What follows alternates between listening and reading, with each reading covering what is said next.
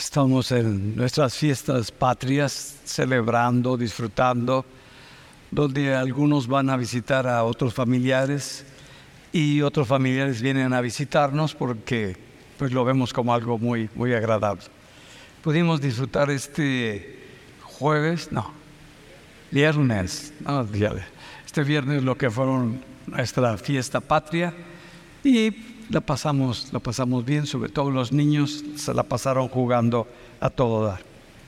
Bien, el tema que voy a, tratar el día de hoy es un, es un tema en el cual muchos de nosotros batallamos. A veces nos quedamos atrapados en esa, en esa área de nuestra vida. Lo he titulado Confía en el Dios que te ve. Y no sé si te ha pasado que muchas veces eh, somos como invisibles con la gente que, que vivimos. Somos invisibles para el esposo o para la esposa. Somos invisibles para nuestros padres. Somos invisibles para la gente con la que trabajamos. Como que somos cosas y no personas. Como que nada más estamos ahí para servir, para hacer, pero como que pasamos desapercibidos y no hay esa, esa que nos diga, que sintamos que estamos presentes ahí. Y es tan difícil vivir cuando tú eres invisible, incluso en tu propia casa, en tu trabajo, en el lugar donde estudias.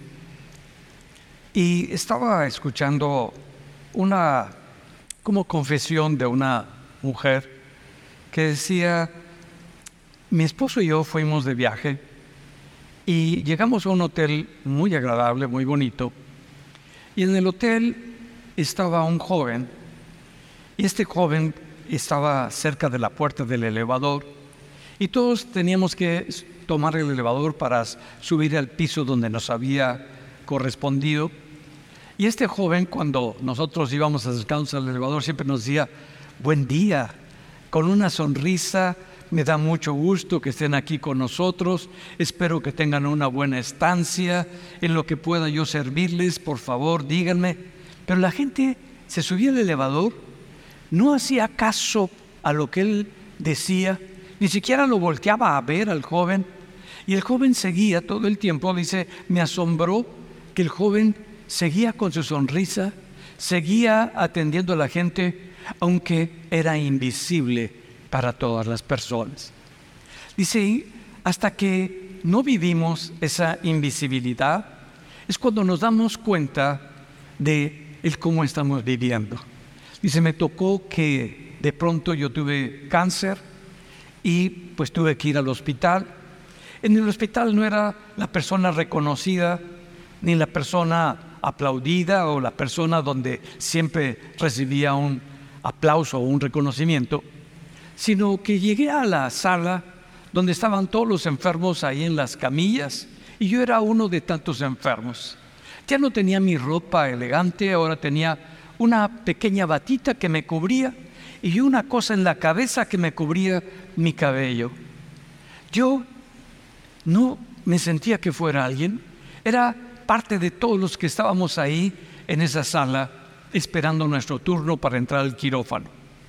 Tenía tanto frío porque estaba muy frío el lugar y no tenía nada que me realmente me cubriera. Y en eso cuando estoy en esa condición, sintiéndome sola, sintiéndome invisible para toda la gente, donde todos pasan, pero uno está desapercibido ante los ojos de todos. De pronto se acercó una mujer que era enfermera y me dijo, ¿cómo está señora bonita? Ay, no, con mucho frío. Estaba yo temblando congelada. Dice con mucho, ah, no se preocupe, tengo algo muy especial que le va a ayudar a usted. Ya verá.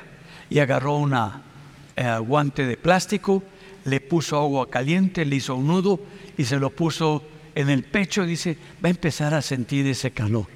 Ah, lo empezó a sentir se empezó a sentir muy bien. Dice, yo soy muy buena para poderle tomar y, ponerle su, su aguja, para que los medicamentos puedan entrar. No le va a doler, señora. Aquí estoy con usted. Agarró el guante, el dedo del guante, se lo tomó y se lo puso en el dedo y mi vena que estaba, mis manos heladas, empezaron a calentarse y conforme se iban calentando, se iba dilatando mi vena, rápido me pudo inocular y ahí estuve, me puso de eso y me dije, yo he pasado por esto, también tuve una mastectomía y fue difícil para mí, pero espero que usted se sienta bien, va a ver que no se va a sentir mal. Ah, qué importante es cuando estamos siendo invisibles, cuando nadie nos reconoce, cuando nadie nos ve y que viene de pronto una persona y nos empieza a atender. Y quizás el problema es que no sabemos ver realmente lo que es valioso. No sabemos reconocer lo que es importante. Porque para nosotros es invisible. Porque no hemos desarrollado esa capacidad para ver lo importante.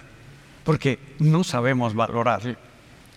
Cuando Jesús comienza su ministerio, lo primero que dijo, arrepentíos, porque el reino de los cielos se ha acercado. Estaba haciendo una invitación. Estaba diciendo, hay un reino que tú no puedes ver. Hay un reino que se ha acercado para que tú lo puedas tocar, para que tú puedas ser partícipe de ese reino. Pero necesitas aprender a ser sensible a ese reino. Y el único medio que hay para que tú puedas percibir, ver, sentir este reino que no es de esta tierra, es por medio de reconocer quién eres sin Cristo, quién eres sin Dios.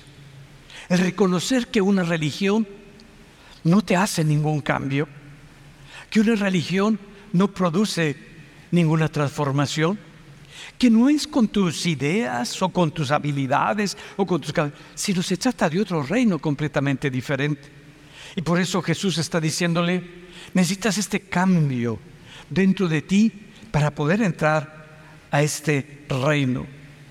La gente que convivía con Jesús, la mayoría de ellos, estaban esperando, incluso sus discípulos, que el Mesías que viniera estableciera un reino terrenal, donde el rey fuera y gobernara, se sentara en un trono y desde ahí empezara a establecer un nuevo gobierno y no fueran gobernados por los romanos, sino que se levantara el pueblo de Israel. Pero Dios no había declarado eso. Dios había establecido un nuevo gobierno el reino de Dios, lo más importante aquí en la tierra. Pero cuando tú estás esperando recibir en esta tierra ese beneficio, ese reconocimiento, te estás perdiendo de lo mejor. Y nos perdemos de lo más importante. Y perdemos la vida en esa búsqueda donde no se encuentra, porque tus ojos naturales, tus oídos naturales no lo pueden ver.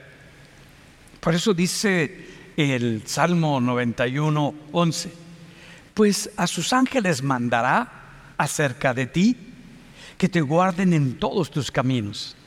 ¿Qué está estableciendo? Que hay un reino espiritual, que aunque tú no lo veas, aunque tú no lo sientas, ese reino es real.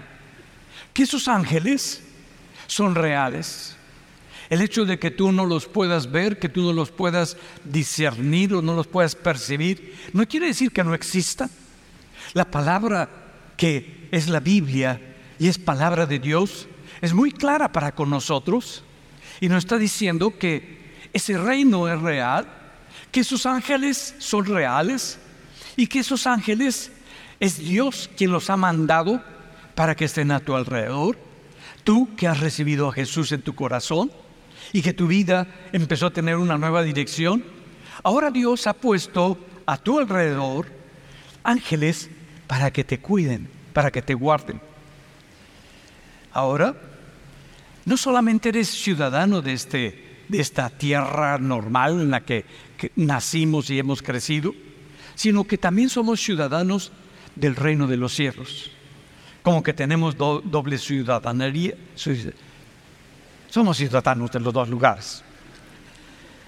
Y cuando tú eres ciudadano de dos países, entras con toda libertad porque te reconocen que eres parte de ese país. Si tú eres ciudadano de los Estados Unidos, si eres ciudadano de México, tú tienes un papelito que cuando vas al otro lado, a los Estados Unidos, dice, ah, usted es ciudadano, pásele, no hay ningún problema, porque te reconocen como parte de ellos.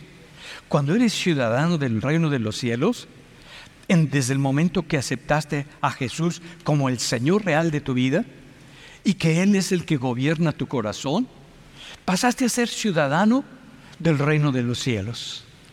Ya no solamente perteneces a este reino, ahora eres ciudadano del reino de los cielos. Y si te das cuenta como ciudadanos del reino de los cielos, empezamos a ver diferente todas las cosas, como lo dice Jesús en Mateo 6, en la segunda parte del verso 4, y dice, y tu Padre que te ve en lo secreto, te recompensará en público. Ah, me está diciendo que en ese reino alguien todo el tiempo me está viendo. Que a donde quiera que yo esté, que no importa el lugar en donde me encuentre, ahí está Dios viéndome. ¿Lo habías pensado?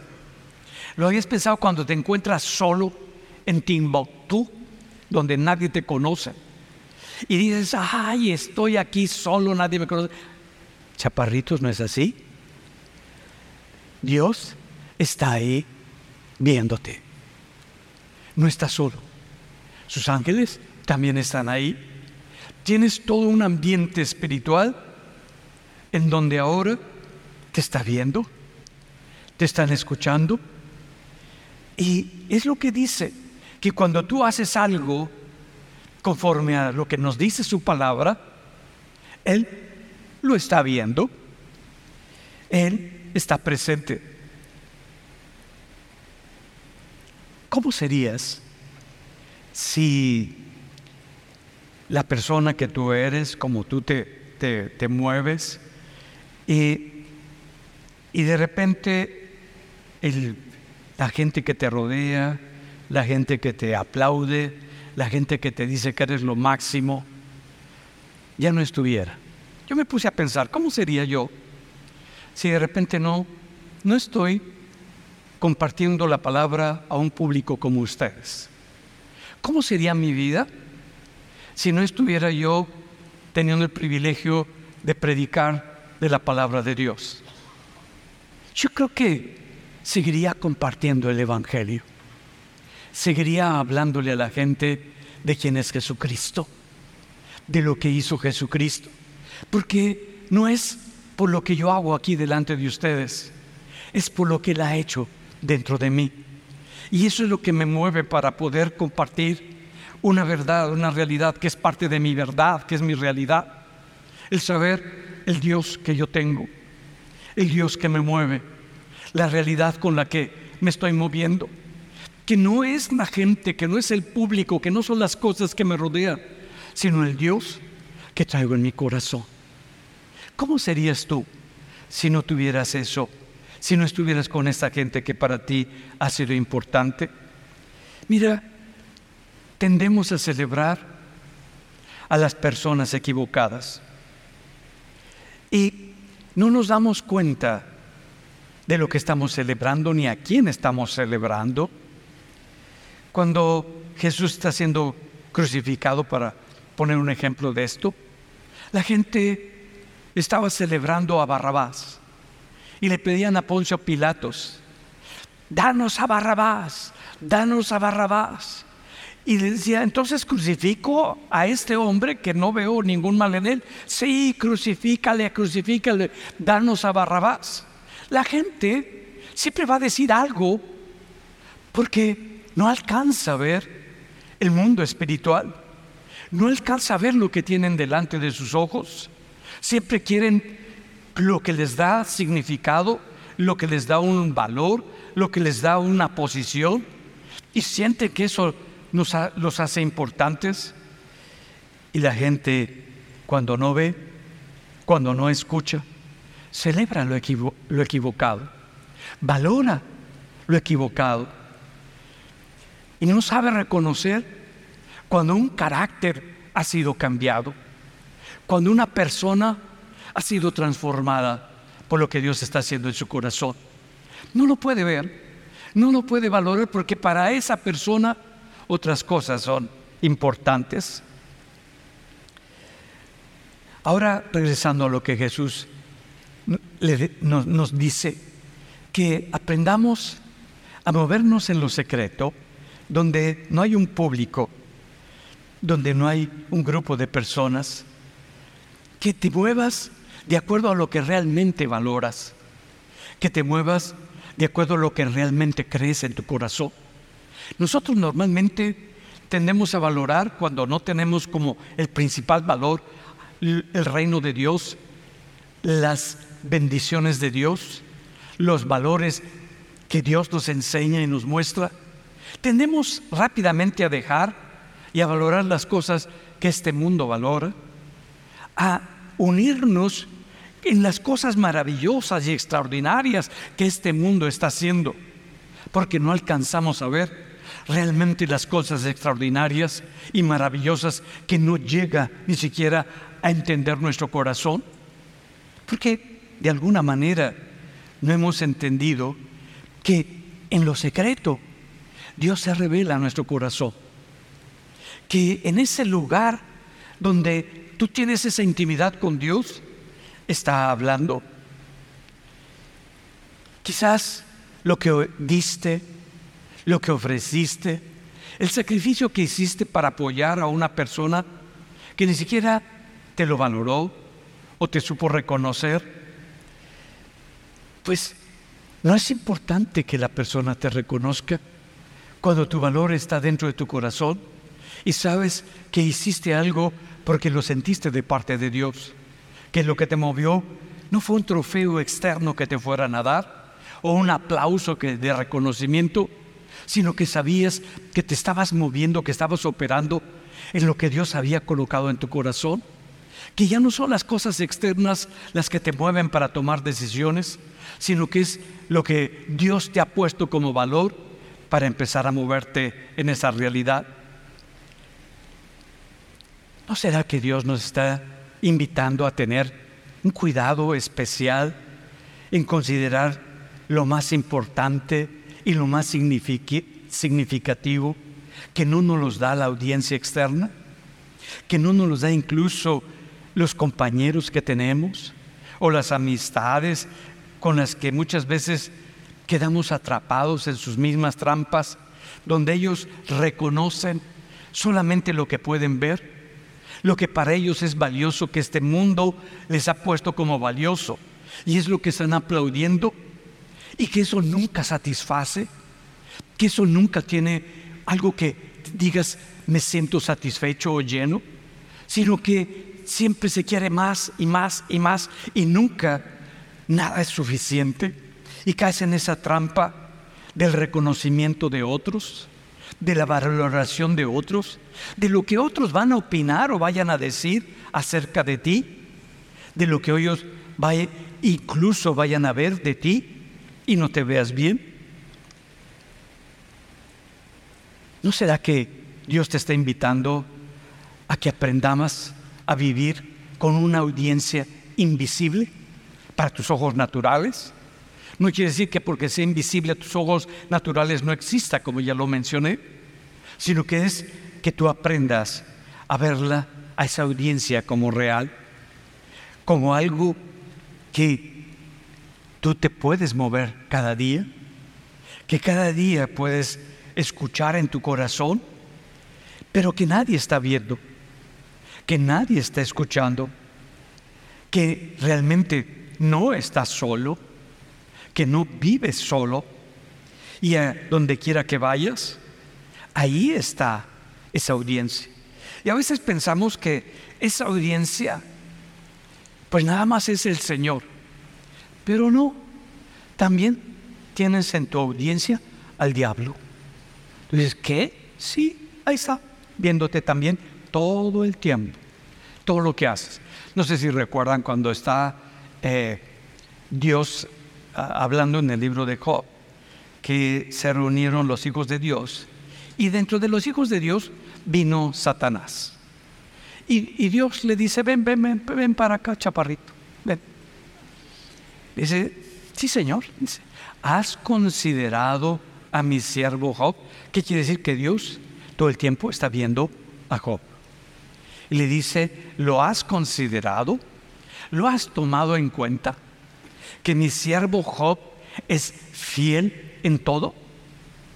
Y ya saben cómo es el chamuco. Ah, es fiel porque tú lo cuidas. Es fiel porque tú lo guardas. Es fiel porque tú lo prosperas. Mira, dice, ¿dónde andas rodeando nada más toda la tierra? Dándole un check out a toda la tierra. A todos los de fuente de vida. Ahí bien. Ando rodeando la tierra y ya chequé a cada uno de fuente de vida. Entonces, ay, ya te vio. Pero no solamente Dios, también el diablo. Y anda checando cómo te mueves, cómo reaccionas. Él no tiene ese discernimiento ni tiene esa, como lo tiene Dios, de conocer todo lo que hay en tu interior. No, pero con solo ver cómo te mueves, con solo ver tus inclinaciones, con solo ver tus palabras que hablas, con solo ver tus reacciones, ya es un check-out. Es como cuando vas con el médico, ¿qué, ¿qué, te duele? No, pues acá, acá, acá, acá. Ah, ok. Y cuando se levanta, está bien, y está nada más checando, checando, y, hace su checkout. Por aquí lo puedo agarrar, por aquí lo puedo agarrar, así como hizo con, con Job. Por aquí puede ser, por aquí puede ser. Y le dice a Dios, ¿me das permiso de darle una, una revolcadita? Y Dios, que sabe que es fiel, que eres fiel, dice, adelante, verás que mi siervo de fuente de vida va a aguantar, porque su valor soy yo. Y te da una mareada, te da una revolcada, y ay, Dios mío, ¿por qué me haces eso? No, no es Dios. Es tu adversario, el chamuco, que anda viendo que saque, que sale de tu corazón. ¿Quién realmente tú eres? En medio de los problemas, en medio de la adversidad, en medio de la necesidad, en medio del dolor, quién realmente es tu Dios. ¿Cuál realmente es tu valor? Por eso tenemos un mundo espiritual que todo el tiempo nos está viendo para ver qué tienes en el corazón. No sé si recuerdan cuando Sara le echa la mano a, su esposo, Abraham, y le dice, pues mira, esta es mi concubina Agar, eh, vamos a ayudarle a Dios, ya que acá la cosa no funciona. Entonces, pues ten relaciones con ella y vamos a ver. Y cuando se embaraza Agar, siente unos celos extraordinarios, la Sara, y ahora ya no es tan agradable la Agar ya se dio cuenta que la regó y la maltrata, la pone como cotorra verde todos los días y la pobre de Agar ya no aguanta. Ya no aguanta el maltrato, las ofensas, las denigraciones. Y agarra y se va, y se va al desierto. Y en el desierto, y ahí va a agarrar rumbo a, a donde fuera, se acerca el ángel del Señor y le dice, ¿a dónde vas, chaparrita? Y aquella, no, es que me maltratan y, empieza ahí. Y le dice, el hijo que tú llevas en el vientre, yo lo voy a bendecir. Yo voy a hacer de él una, una nación grande. Y la otra se queda impresionada. Nunca había escuchado es el mundo invisible y está escuchando en su corazón. Y le dice, pues yo tengo algo para ella, así que regrésate con tu sierva y aguanta vara. No te preocupes, yo voy a estar contigo. ¿Y saben qué es lo que dice en Génesis 16, 13? Entonces llamó el nombre de Jehová, que con ella hablaba, tú eres el Dios que ve. Porque dijo, ¿no he visto también aquí al que me ve? Se da cuenta de que hay un mundo espiritual y que es en ese mundo espiritual hay un Dios que te ve, que me ve. Y esa es una realidad. Lo aceptes o no lo aceptes, es una realidad. Lo dice la palabra de Dios. Que hay un Dios que me ve. Y se da cuenta que tiene cuidado de, cada uno de nosotros, como Jesús dice, mira, no te preocupes qué va a pasar mañana, ni, cómo están las cosas. Eh, Dios tiene cuidado y sabe cuántos cabellos tienes. Ya sabe cuántos me faltan acá atrás a mí. Le digo, Señor, échale ahí. Pero lo sabe. ¿Sabe cuántos cabellos se te caen cuando te bañas? Todos los tiene contados. Dice, si Dios sabe hasta cuánto cabello tienes, ¿no sabrá cada detalle de tu vida? Si Él tiene cuidado de los pajarillos, de las aves, ¿no cuidará de ti en todo lo que te estás moviendo? Porque eres su hijo, eres su hija. Él va a tener un cuidado muy especial para contigo. Y es lo que está diciendo el Señor. Que tu Padre todo el tiempo te ve en lo secreto y en lo público. Todo el tiempo está viendo. Él vio cuando tú no eres apreciado. Él ha visto cuando tú no eres valorado. Y por eso el Señor sabe que quizás no fuiste deseado por tus padres, pero Él ha estado contigo, que quizás tus padres te abandonaron, que te dejaron, que no tuviste un apoyo de tus padres. Y por eso Él te dice en el Salmo 27, 10, aunque mi padre y mi madre me dejaren, con todo, Jehová me tomará, me recogerá. Seré parte de Él. Qué privilegio tan grande ser parte de Dios. Tener a un Dios que me creó, que me formó, que sabe todo lo que mi persona realmente necesita. Dice, y Él te ha tomado, Él te ha recogido aunque tú te sentías que no tenías propósito, porque pensabas que tu propósito y tu significado te lo daba tu familia, o el lugar donde creciste, o el status quo que te ha dado, dice, no, yo soy tu padre que te ha tomado. Yo soy el que tiene cuidado de, de ti.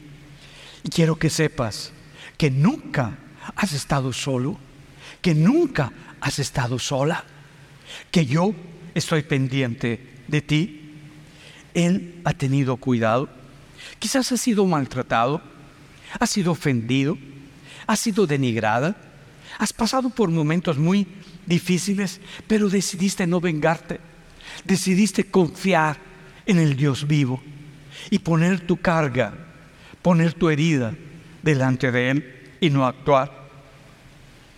La pregunta es, ¿qué tan bueno eres? ¿Qué tan buena eres para celebrar lo invisible, lo que tus ojos naturales no ven.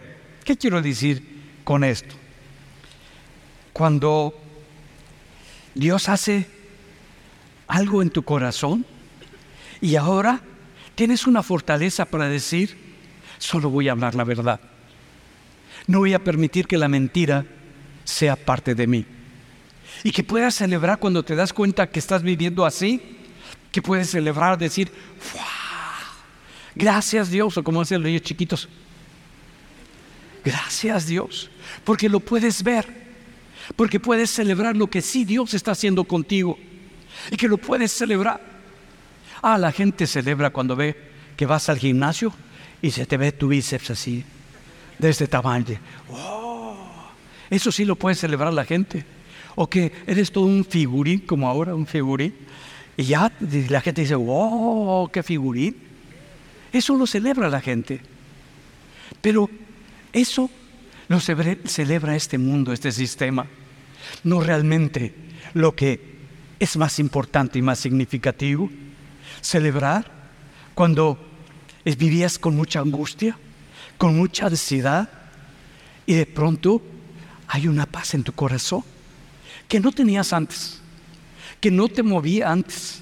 Y ahora sabes de esa paz y lo, y lo pasas desapercibido. Aprende a celebrarlo. ¿Y cómo lo celebramos cuando decimos, Señor, gracias, porque esta paz yo no la tenía? Porque esta paz no era parte de mí? Porque esta paz no era lo que llenaba mi corazón? Y lo estás celebrando, lo estás disfrutando. Eso es aprender a celebrar. Quizás no te enseñaron a celebrar. ¿Por qué? Porque la gente celebra solamente lo que puede ver. La gente solamente en este mundo celebra lo visible, lo que se puede ver. Cuando tú te vistes lo mejor que puedes, te dice, wow, qué guapa te ves.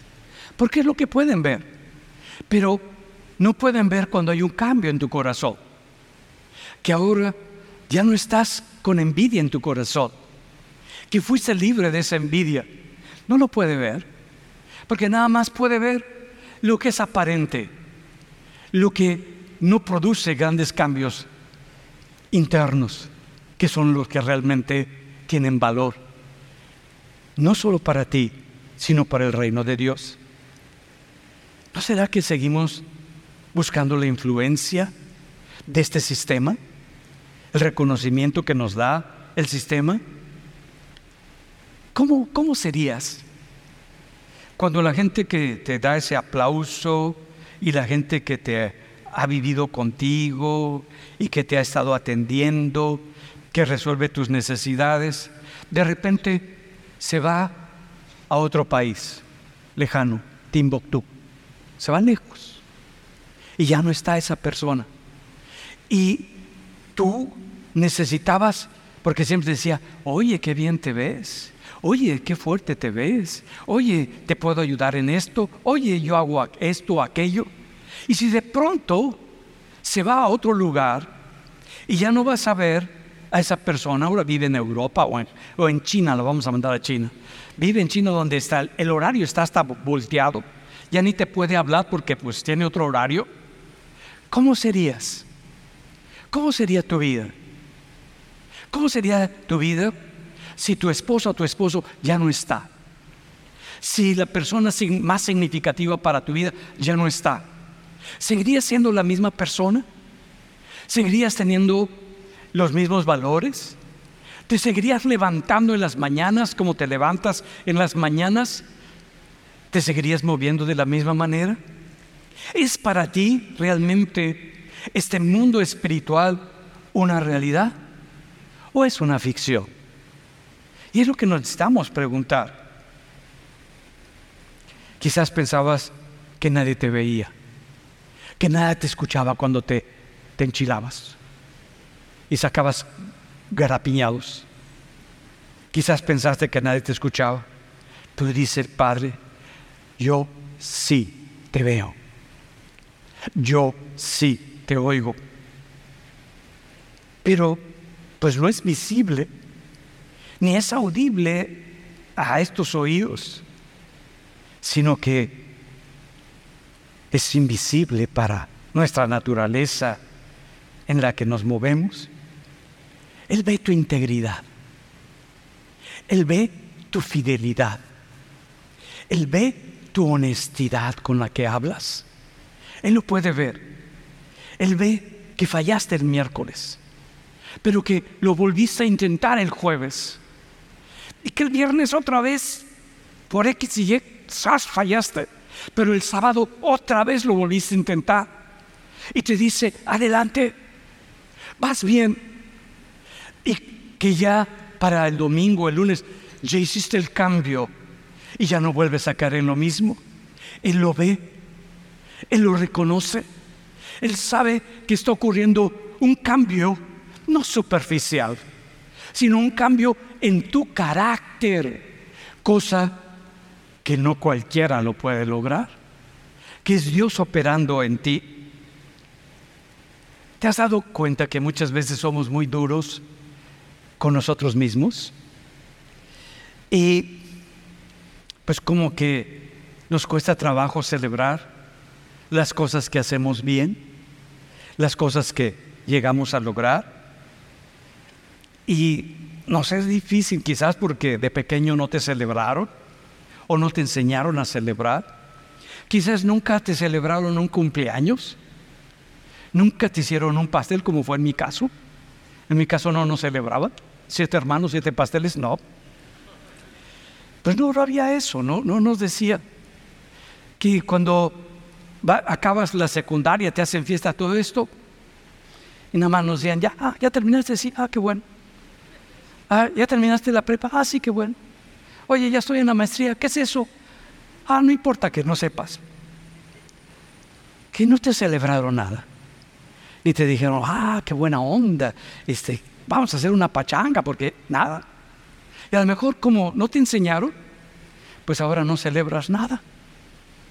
Y cuando logras algo, te quedas callado y te vuelves como que medio mudo, así como se fue la luz, se te apagó todo. dices, ¿cómo es posible? Pero dice Dios, yo sí lo celebro. Y hay fiesta en el cielo. Cuando hay ese cambio en tu carácter. Cuando tú te mueves en lo que yo estoy poniendo en tu corazón. Yo sí lo veo. Yo sí lo reconozco. Yo soy el Dios que te ve. Yo he visto como una persona que yo siempre le he dicho, yo soy tu fan número uno y te admiro, es mi esposa. Ella nunca anda diciendo lo que ha estudiado, ni dice cuando ha terminado un estudio, ni anda platicando de los logros, ni de los, de, la, de los diplomados o maestrías o las cosas que hace. No, no le importa. Yo siempre ando platicando, ya hice esto, ya estudié el otro, ya ando en esto, ya reprobé aquí, ya pasé allá. Y ella, nada dice, porque no necesita, no necesita ese reconocimiento, no necesita ella ese aplauso. Ella sabe quién es, ella sabe lo que es valioso para su vida. Ayer que le, le dije, te voy a ventanear, no lo hagas. Yo dije, yo algo que he admirado es que nunca habla de lo que ella hace. Que podamos saber que no necesitamos ese valor externo, que no necesitamos ese aplauso o ese reconocimiento externo, que lo más valioso es nuestro Dios que nos ve. Mira, hay cada persona tan rara, yo le llamo medio religiosas, que dice, humíllate delante del Dios viviente. Pero cuando ves sus vidas, son los que menos se humillan. Ay, yo digo, ¿cómo es eso? Y dice, oye, ¿y en qué pasaje, en qué Biblia? Ah, no sé, pero ahí está en la Biblia, ¿eh? Y también dice, la mujer que se sujete a su marido. Es el único versículo que se saben de la Biblia. Yo digo, ¿qué? ¿Cómo es eso? Bueno, se lo saben de memoria. ¿Y en dónde está? No sé, pero así dice la Biblia. No saben todo el contexto, no saben nada. Pero la religiosidad, es así se la han aprendido, porque es una manera de manipular. Mira, no estoy hablando del orgullo, sino del proceso donde tú puedes decir, yo sé que mi Dios me ve que mi Padre que está en los cielos me ve. Y para mí eso me es suficiente. Y con eso me gozo. Y que ya no estás esperando el aplauso o el reconocimiento o la opinión o lo que dirán de ti la gente. Porque la gente, aunque no lo sepas, siempre va a hablar de ti. Preocúpate cuando ya no hablen de ti. porque entonces ya eres invisible también para ellos. Entonces me, tú dile, chismeaste de mí, aleluya, qué bendición. Hablaste cualquier cosa, uy, todavía soy importante para ti. Oye, ¿dijiste esto de mí? No, no dije, ah, no, no importa, ¿eh? no importa, pero qué bueno ¿eh? que, que andas hablando de mí, porque ya no eres invisible. Ya eres importante porque si no, no, te, estarías en su cabecita. Como que es diferente cuando estamos con Dios. Como que nuestros valores cambian por completo cuando estamos con Dios. Y estamos hablando de ser como el día de la libertad, liberados del pecado, liberados de la vergüenza que antes nos producía, el que dirá la gente, qué opinará Juan Cuerdas, porque pues es Juan Cuerdas el que va a opinar. Cuando puede ser liberado de esa necesidad de tener el reconocimiento de los que te rodean. Cuando ya eso no es importante para tu vida. ¿Por qué? Porque necesitamos luchar para no ser controlados por, por el ideal de la cultura en la que estamos inmersos. La cultura cambia. Los valores de la cultura todo el tiempo están cambiando. ¿Por qué? Porque ahora vemos cómo lo que está formando a nuestros adolescentes es el TikTok, eh, la pantalla. No tienen ojos para otra cosa. Lo más valioso para ellos es, sin darse cuenta, cómo se va moldeando a este sistema los valores de este mundo y se están perdiendo lo mejor en sus vidas. Y eso es lo que Dios quiere, que puedas valorar la presencia de Dios y adorarlo, adorarlo, alabarlo, que puedas celebrar en donde quiera que estés la presencia que va contigo y que puedes decirle gracias Dios por venir conmigo, porque para mí esto es suficiente en mi vida. Que puedas saber que el Dios vivo te acompaña a donde quiera que vayas. Pero a veces cuando no sabemos distinguirlo, no sabemos valorar. Cuando está Jesucristo con sus discípulos, le hace una pregunta a Felipe. Y le dice Felipe en Juan 14, 8, le dijo, Señor, muéstranos al Padre y nos basta. Jesús le dijo, tanto tiempo hace que estoy con vosotros y no me has conocido. Felipe, el que me ha visto a mí, ha visto al Padre. ¿Cómo pues dices tú, muéstranos al Padre?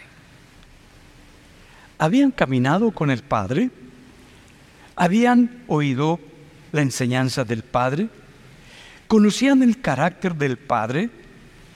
Jesucristo manifestó señales que eran los milagros que hacía, reflejando la grandeza del Padre.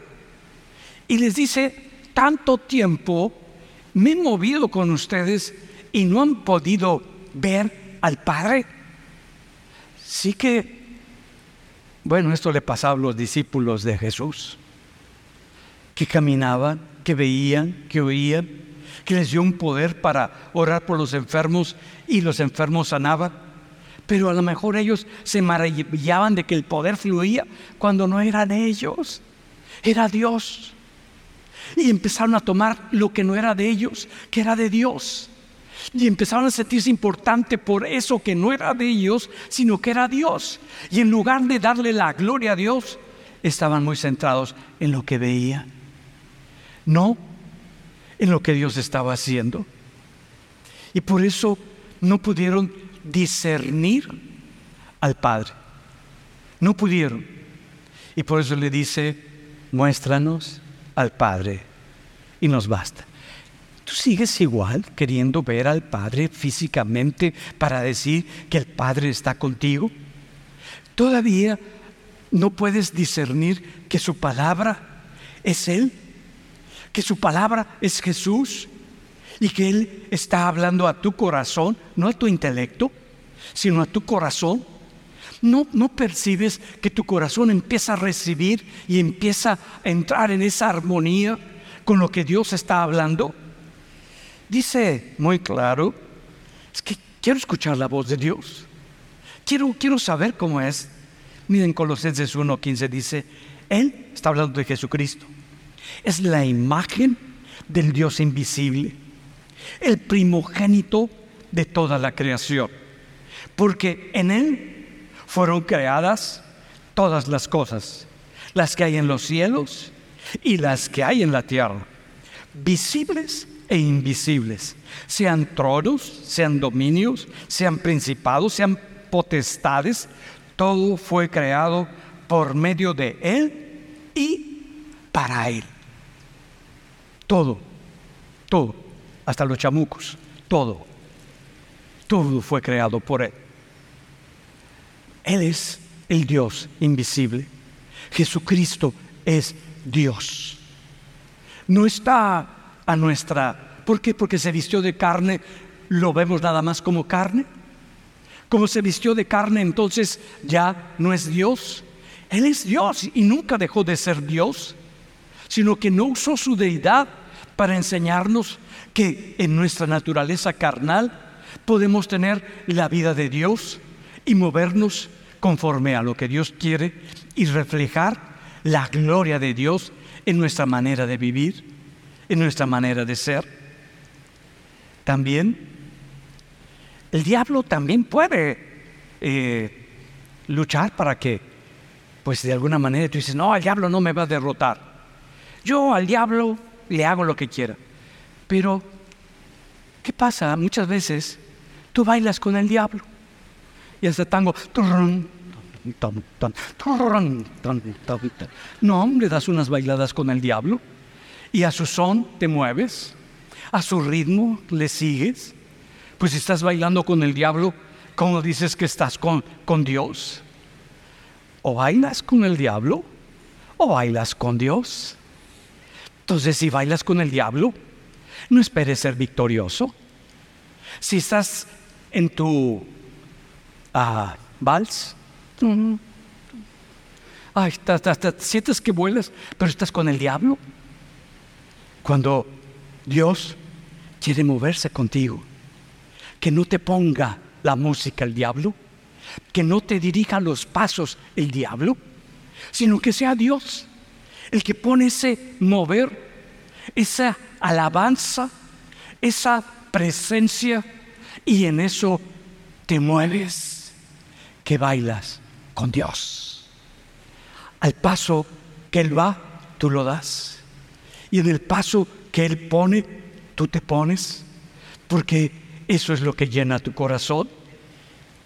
Por eso lo dice muy claro Santiago 4.7, someteos pues a Dios, resistid al diablo y huirá de vosotros. No dice, y baila con el diablo, no. Dice, en primer lugar, baila con Dios. Sométete a Dios. Muévete en los pasos que Dios ha puesto para que te muevas. Y entonces vas a vencer. Vas a vencer al enemigo que Cristo venció en la cruz. Y va a ser un enemigo vencido también para ti, porque ya fue derrotado. No es que vaya a ser derrotado, ya fue derrotado en la cruz. Ya no tiene poder sobre la muerte. Se le quitó para los que creemos en Cristo. ¿Qué es creer en Cristo? Que bailas con Él, que te mueves con Él, como dice, que te sometes a quien está dirigiendo el baile. Es que no sé bailar. ¿Cuántos les ha pasado que, cuántos no, no saben bailar? ¿Cuántos no saben bailar? ¿Soy el único? Me cuesta trabajo bailar, a veces soy como, como regla. Pero cuando aprendes a soltarte y te quitas tus vergüenzas, no, hombre, te vuelves un bailarín de primera, para todas partes le das. ¿Por qué? Porque es Dios el que está dirigiendo los pasos, no tú. Quizás lo pises, sácale de esa Dabas así, decir, uy, chaparrito, fíjate dónde puse el paso. Es que estás pisando su palabra. Es que estás pisando su verdad. Y que te está diciendo, fíjate, yo llevo el ritmo, yo llevo el mover, yo establecí la música, muévete conmigo. Entonces va a huir el enemigo porque estás moviéndote con Dios. Y entonces tú vas a triunfar en Cristo. El enemigo, cuando ve que no te puede derrotar, te va a distraer. Te va a distraer o te va a desanimar. Son armas extraordinarias que tiene. ¿Cómo te distrae? Pues con las cosas que están aquí a tu alrededor en el, en el mundial te empieza a distraer y ahí vas bobeando. Es como cuando uno va en el carro así bobeando y de repente se te, se te brinca un salvaje en, la calle y ya, ya casi lo matas. Me estaba platicando a mi esposa que casi mata a una señora, que a mitad de la calle ella ve que de repente se frena un carro así en seco y una... Y ella no, no vio, no, no, no vio. Dice, el Señor me libró. Enfrené y el coche... ¿Y la otra? Le pasó por delante. Ah, te la llevas y te la cobran como nueva. Y no dicen es que se pasó a la mitad de la calle, es que no, ella se pasó como si estuviera en su casa. El enemigo te va a distraer para que no veas lo que viene, para que no discernas el peligro que está delante de ti que ves que están ocurriendo cosas alrededor y tú sigues como si nada ocurriera. Necesitamos aprender que no te distraiga el enemigo de lo que Dios está poniendo en tu vida. Y si no le funciona, porque sigues enfocado y te sigues moviendo con Dios, ay, te manda uno que otro problemita. Te manda, no que, que te mande, sino que te acerca a los que siempre han estado cerca de ti, pero empiezan a manifestar pues lo que no esperabas. Empiezan a reaccionar como menos esperabas.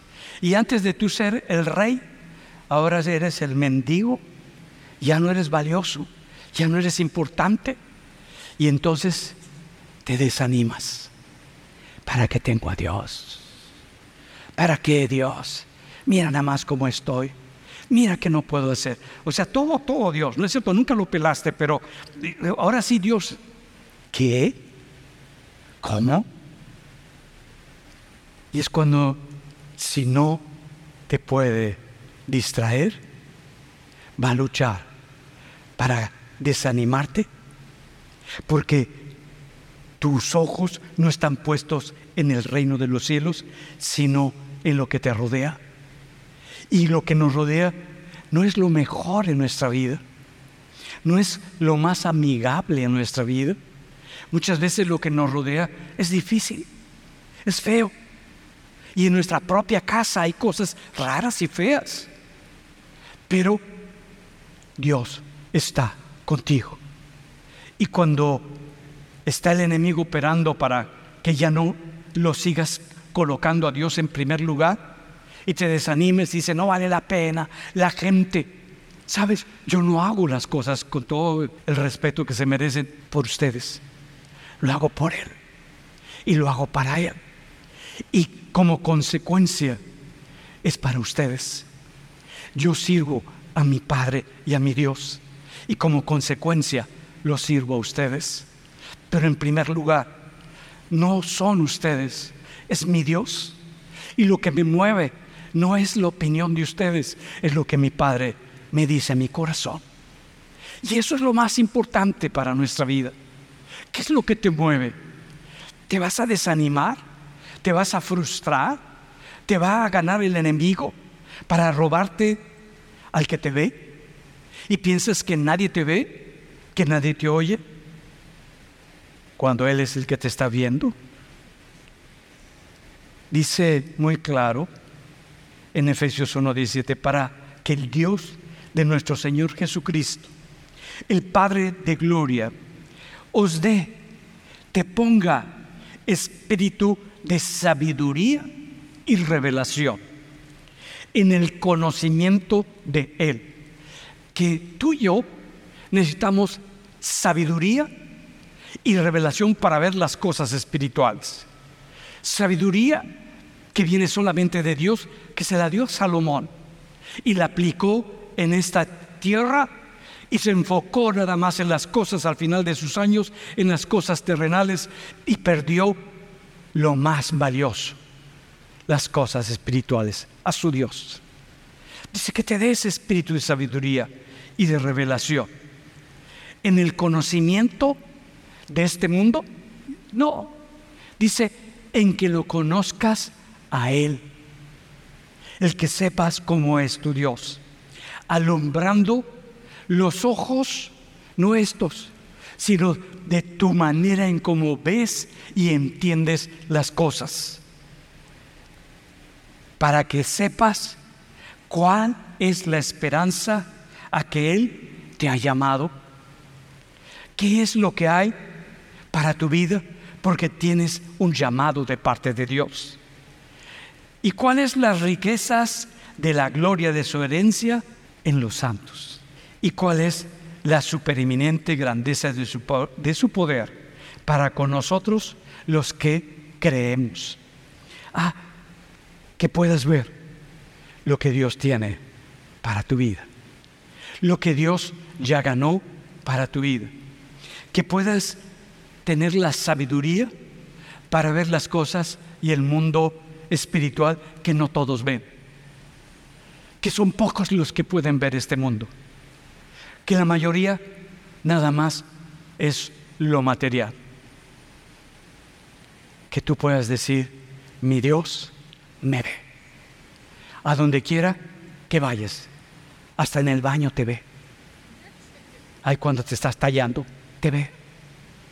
No tiene problema Él, porque Él te hizo. Él te formó.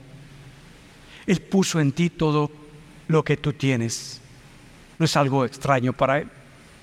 Que ahora que digas, ya no tengo la necesidad de ese aplauso o de ese reconocimiento, porque sé quién es el valor más grande que yo tengo en mi vida.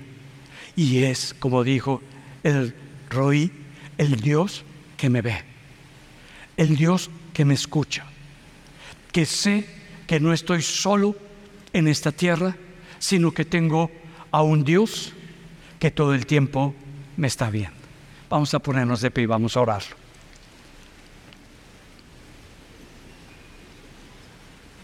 ¿Cuántos sentían que estaban solos? ¿Cuántos decían es que ando solo? ni quien me pele, ni quien me vea. Soy el hombre invisible o la mujer invisible. No, te tengo una extraordinaria noticia. Dios sí te ve. Y Dios sabe en todo lo que tú te mueves. Vive con esa presencia. Aprende a celebrar lo que Dios está haciendo en tu corazón, que eso sí es lo valioso, que eso sí es lo importante, es lo significativo. Aprende a ponerte tu velita y decir, voy a cantar la gloria a Dios porque hoy pude ver que hubo un cambio en mi carácter. Que ya no soy el vacilador, el leete, el que ya, que ya no, que ya dejé de ser el chistoso o el llama la atención que ahora me puedo callar, que ahora puedo guardar mi voz, que ahora puedo escuchar a otras personas, que ahora, como decía esta mujer, puedo ver a otras personas, que ahora ya me interesan otras personas, porque así como yo me sentía invisible, ya sé que no soy invisible, que mi Dios tiene cuidado de mí. Padre, gracias Gracias por este tiempo tan especial. Tú eres el Dios que me ve. Tú eres el Dios que me cuida. Tú eres el Dios que me ha librado de tantos ataques que ni siquiera alcancé a ver.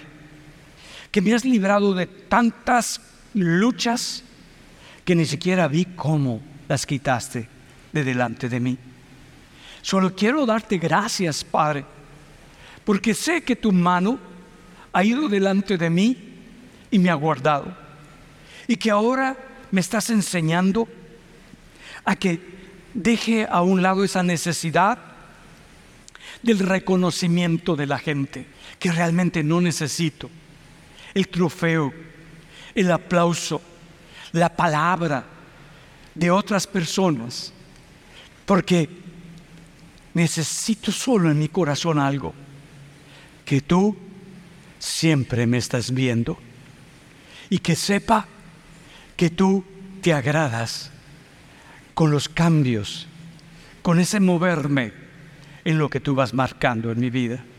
Y te doy gracias, Padre, porque sé que ha empezado un nuevo mover en mi corazón, un nuevo cambio en mi vida, donde tú eres mi Dios y el Dios que me ve, en el nombre de Jesús. Amén y amén.